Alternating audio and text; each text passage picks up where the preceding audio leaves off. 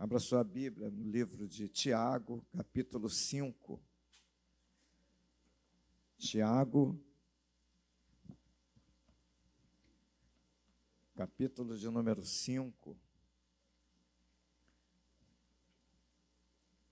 Nós vamos ler a partir do verso de número 16. Tiago, capítulo 5, verso 16. O tema da mensagem é uma solução chamada oração. Tiago, capítulo 5, verso 16 até o verso de número 18. Convido você a se colocar em pé, que possamos ler juntos a palavra de Deus. Estaremos meditando sobre esse assunto muito conhecido. A gente nasce espiritualmente ouvindo falar de oração, e a gente permanece, a gente caminha, e sempre ouviremos falar de, a respeito da, de oração, que é a forma que temos de nos comunicarmos com Deus, é através da oração. Verso 16 do capítulo 5: Confessai, pois, os vossos pecados uns aos outros, e orai uns pelos outros para serdes curados. Muito pode, por sua eficácia, a súplica do justo.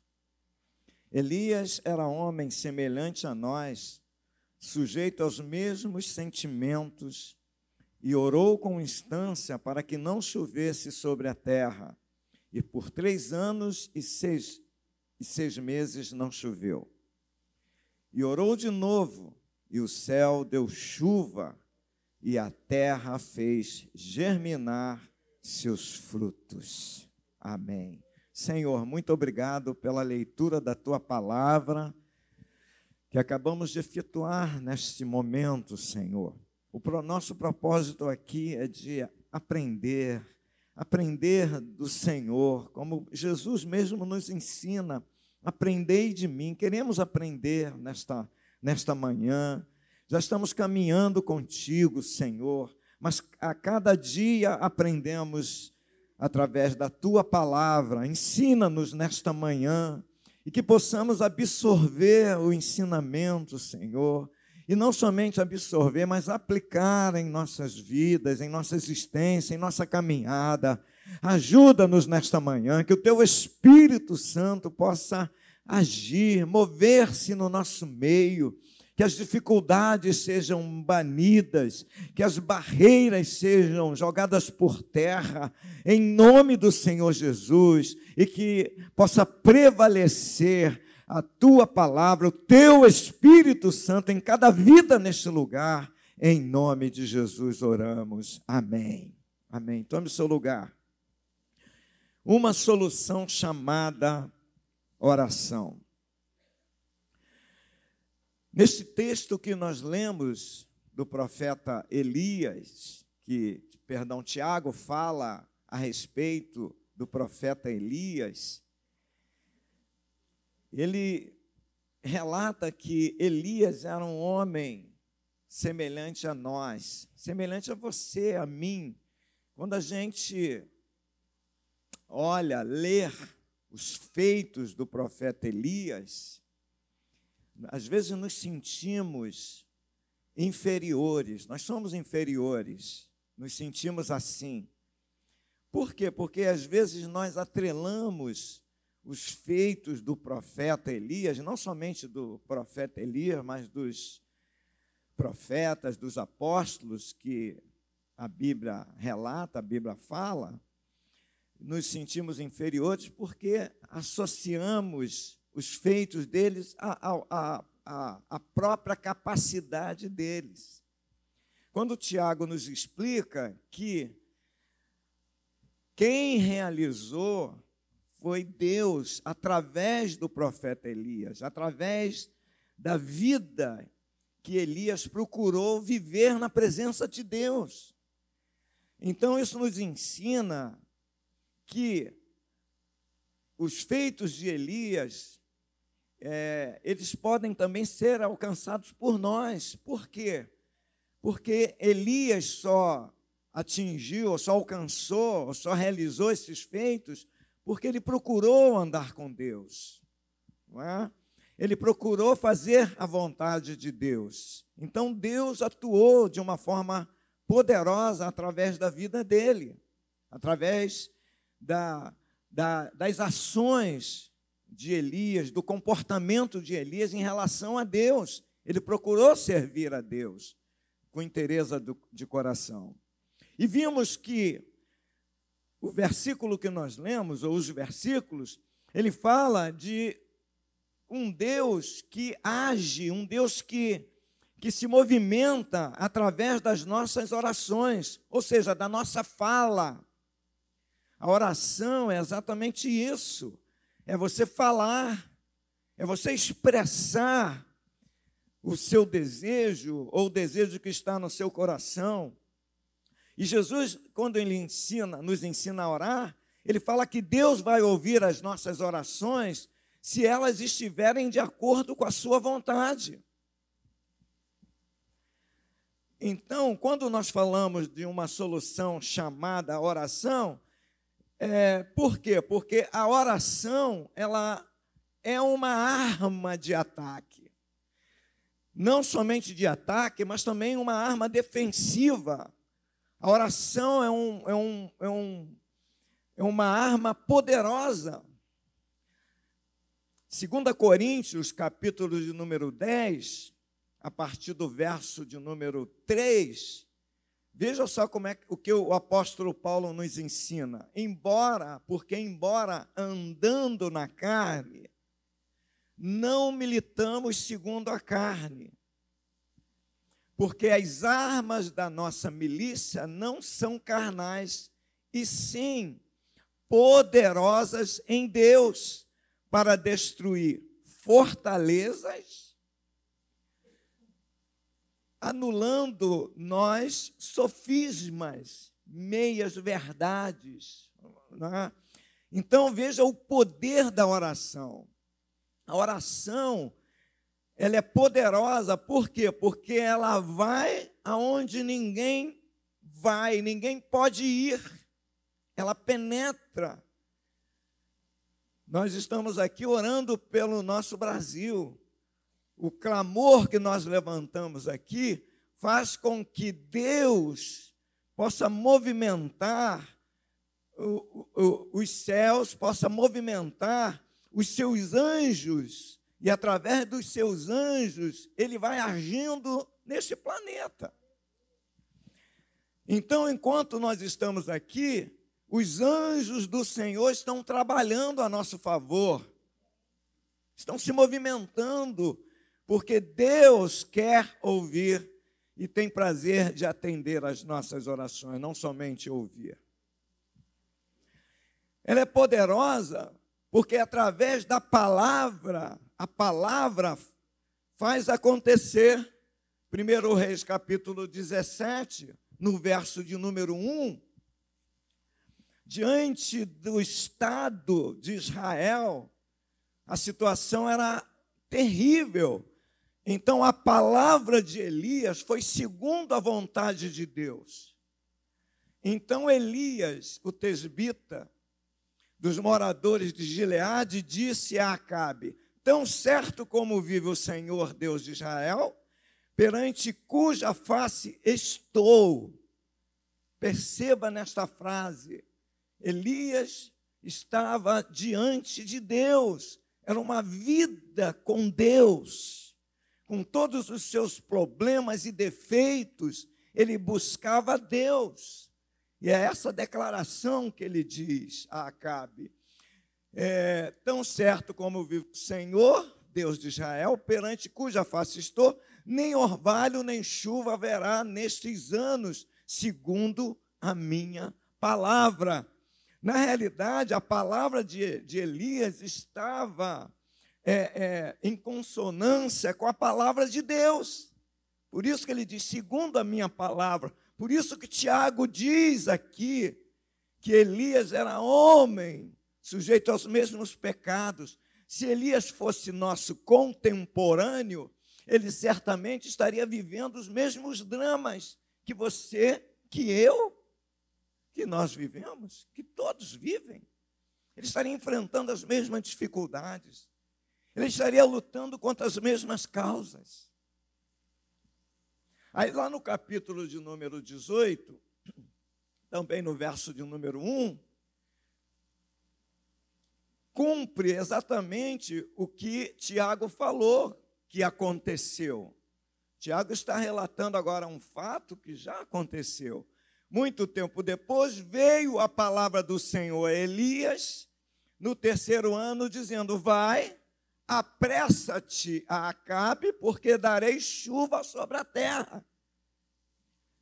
Veja só, a palavra de Deus sendo cumprida de acordo com a oração de Elias. Então, veja como a palavra de Deus é poderosa, veja como a oração é poderosa. A oração é poderosa porque ela penetra, ela entra, ela vai, ela age, ela se movimenta aonde você não pode ir, você não pode estar.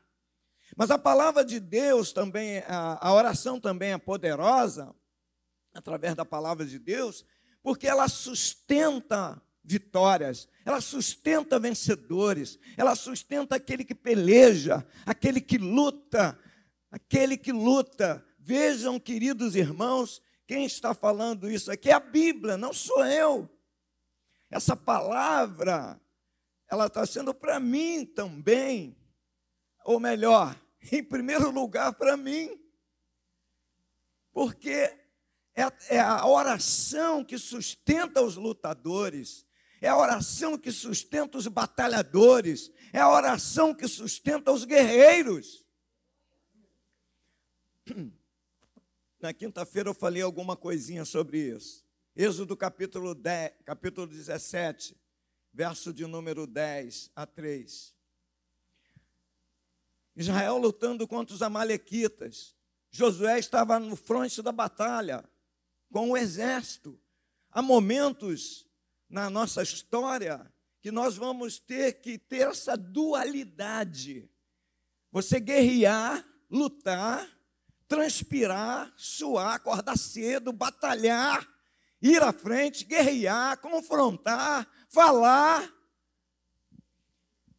e ter alguém por trás de você orando, te sustentando na oração. Enquanto Josué estava lá na frente lutando contra os amalequitas, a Bíblia diz que lá por trás estava Moisés, orando, com as suas mãos levantadas, orando. Isso aí traz uma série de simbolismo, simbolizando você que é pai e mãe, orando pelo seu filho, pela sua filha, orando pelo seu casamento, você filho, orando pelo casamento do seu pai, da sua mãe, a igreja orando pela pelos povos, pela nação, nós aqui estamos orando pelo nosso Brasil, enquanto as pessoas estão fazendo, aprontando, quem sabe alguns estão assaltando nesta hora, mas através, quem sabe, da tua oração, da oração dessa igreja, esse que está assaltando hoje, amanhã pode estar aqui, ou pode estar em algum outro lugar adorando a Deus.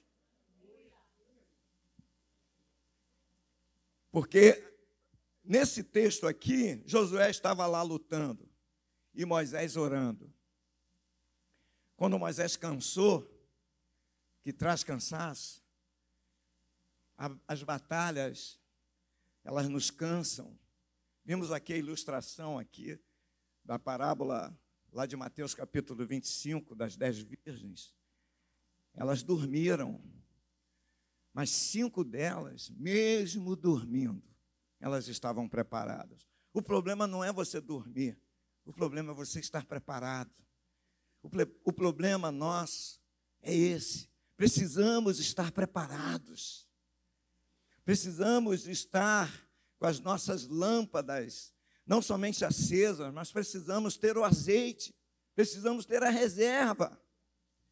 Senão nós vamos sucumbir. Moisés estava lá orando e quando ele cansou, a Bíblia diz que Arão e Ur o ajudou, o sustentou. Isso fala de muitas coisas, fala de família, família, que um ajuda o outro. Fala de, de liderança, que um líder ajuda o outro. Da nossa liderança, da nossa igreja, que nós estamos aqui como como líderes, eu, pastor Maurício, evangelista, diáconos, líderes, professores de escola dominical, que estamos ajudando o nosso pastor, nosso pastor presidente, a nossa pastora, os pastores, estamos sustentando as mãos desses homens, dessas mulheres, para que lá na frente, quem está lá no fronte, guerreando, batalhando, o nosso Josué, o Josué da igreja, possa vencer e prevalecer contra os amalequitas porque eles são sanguinários. Então a oração sustenta a vitória daquele que está na frente de batalha.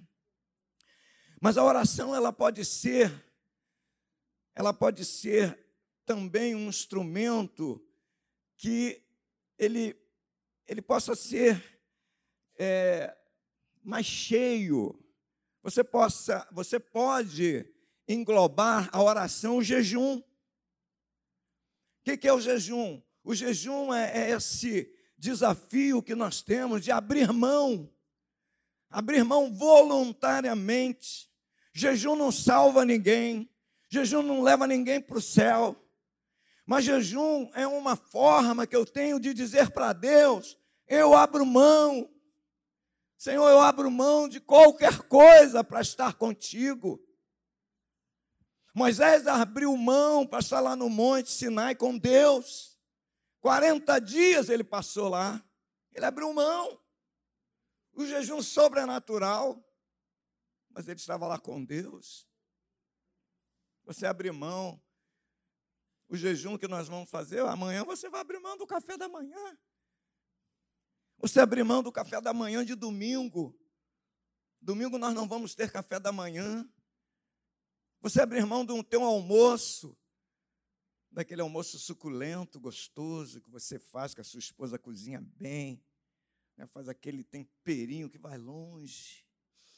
Hum, cheirinho gostoso, mas tu diz: não vou, eu vou abrir mão, porque eu vou passar meditando na palavra de Deus. Ah, pastor, eu não posso orar, não posso ler a Bíblia no meu trabalho. E quem disse que você tem que fazer isso? Se você, estiver, se você fizer isso, estiver fazendo isso, você está lesando o teu patrão.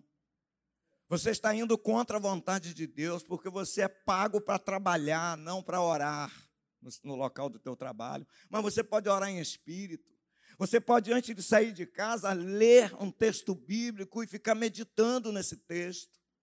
Você pode, na hora do teu almoço, abrir mão de passear lá no shopping, de ver coisas bonitas e legais e coisas lícitas, de você ficar lá no teu, na tua mesinha ou no teu cantinho, e lá orando e lendo a Bíblia. Porque o jejum é isso, é você abrir mão, abrir mão daquilo que é bom, daquilo que te agrada, você abrir mão do teu celular, abrir mão das, das das, dos aplicativos, dos, como é o nome? Das redes sociais, WhatsApp, todos esses aplicativos e, e mídias, abrir mão desse momento de ficar mandando mensaginhas, de ficar mandando isso ou aquilo, não, não vou abrir, não vou consultar. Vou aguardar, vou desligar o meu celular. Não vou, porque eu vou estar meditando na palavra de Deus, vou estar orando em espírito, em espírito, mentalmente. Senhor, salva o meu Brasil. Senhor, salva a minha família, salva o meu filho, liberta o meu filho. Abençoa a minha igreja, abençoa o meu pastor, Jesus. Tenha misericórdia dele. Dá unção para aquele homem. Eles estão tão duros, sem unção. Ora, meu irmão. Clame a Deus. E é essa hora que vem a vitória. Capítulo 20 de 2 Crônicas, a Bíblia diz que Josafá venceu uma, uma batalha sem ter nenhuma luta. Não lutou. Precisou botar o exército dele. Não teve uma perda. Pense nisso. Veja só que poder tem a oração e o jejum. Não, não perdeu um homem sequer. Mas a Bíblia diz que então Josafá teve medo e se pôs a buscar o Senhor. E apregoou o jejum, e apregoou o jejum em todo Judá. É na hora do medo, na hora da angústia, na hora do desespero, que a gente pode lançar mão da oração, da solução. Josafá não precisou lutar, ele só jejuou, ele só colocou a vida dele diante do Senhor.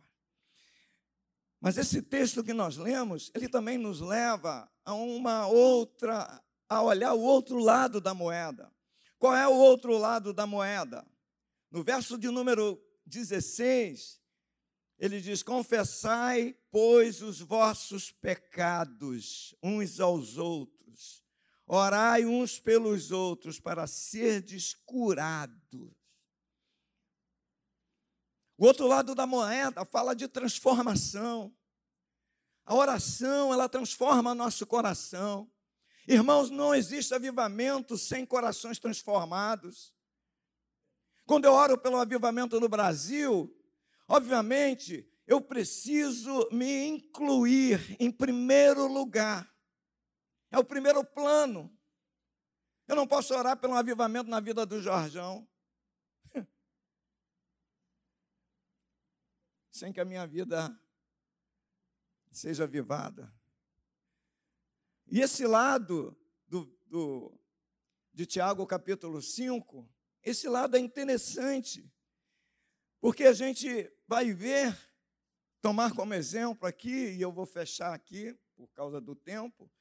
A gente vai tomar como exemplo Gênesis capítulo 32, a partir do verso 22, que nós vamos pensar um pouquinho, nós vamos ver a vida de Jacó, como a vida daquele homem foi transformado a partir do momento que ele decidiu buscar Deus, que ele decidiu orar, ele foge da sua família, ele vai se esconder, ele, ele foge da casa dos seus pais, ele vai se esconder lá no meio dos seus familiares. Sabe por quê?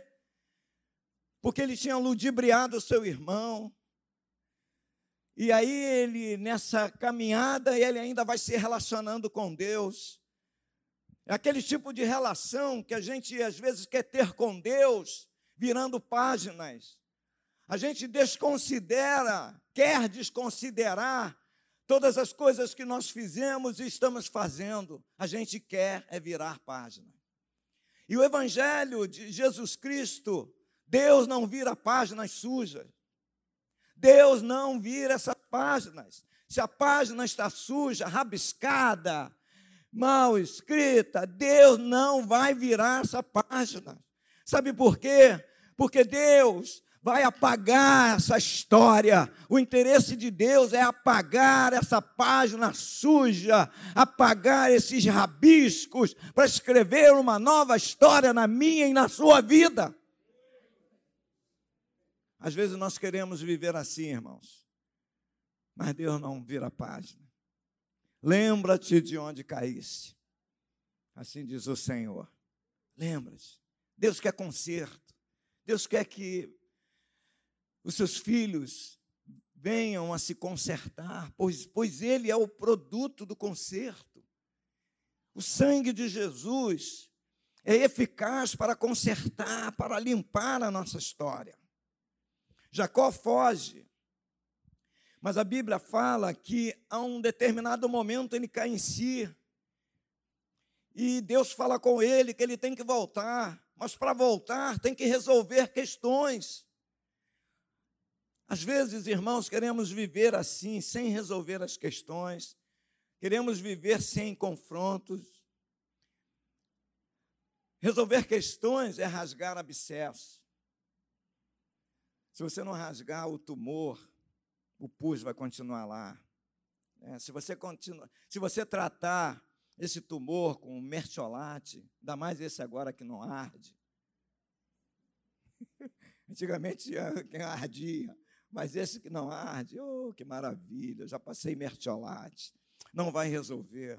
Você tem que colocar para fora aquele pus, tem que colocar para fora todas essas coisas, tem que haver choque, tem que haver colisão. É no choque, na colisão que as coisas são resolvidas. É no confronto, não é se esconder, não é se camuflar, não ir para, para trás do muro, nada disso vai resolver. Vai apenas virar a página que Deus vai trazer de volta. Não há como. Jacó, no capítulo 32, verso 22, levantou-se naquela mesma noite, tomou suas duas mulheres, suas duas servas, seus onze filhos e transpôs o val de Jaboque. Tomou-lhe e fê-lo passar o ribeiro, fez passar tudo o que lhe pertencia. Ficando ele só, e lutava com ele um homem, até ao romper da aurora.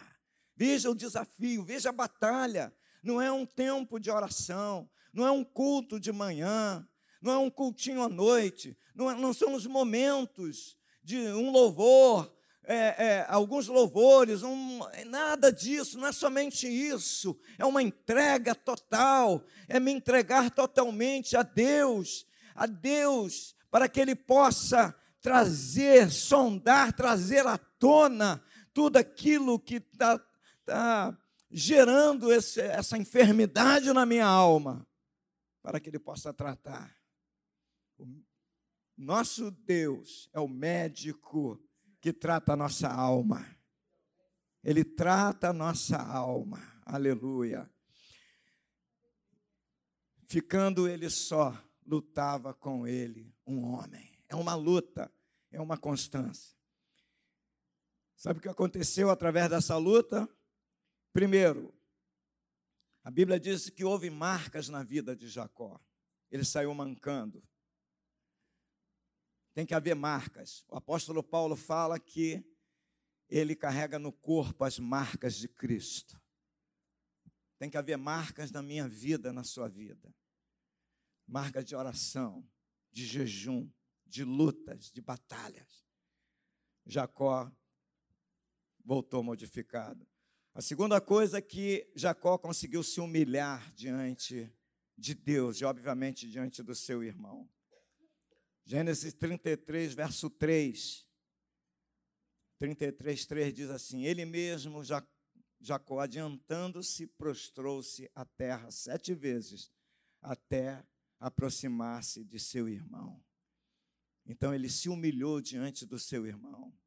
Aquele rancor, aquela, aquela, aquele posicionamento não existia mais, foi mudado agora. A terceira coisa é que Jacó houve mudança de valores.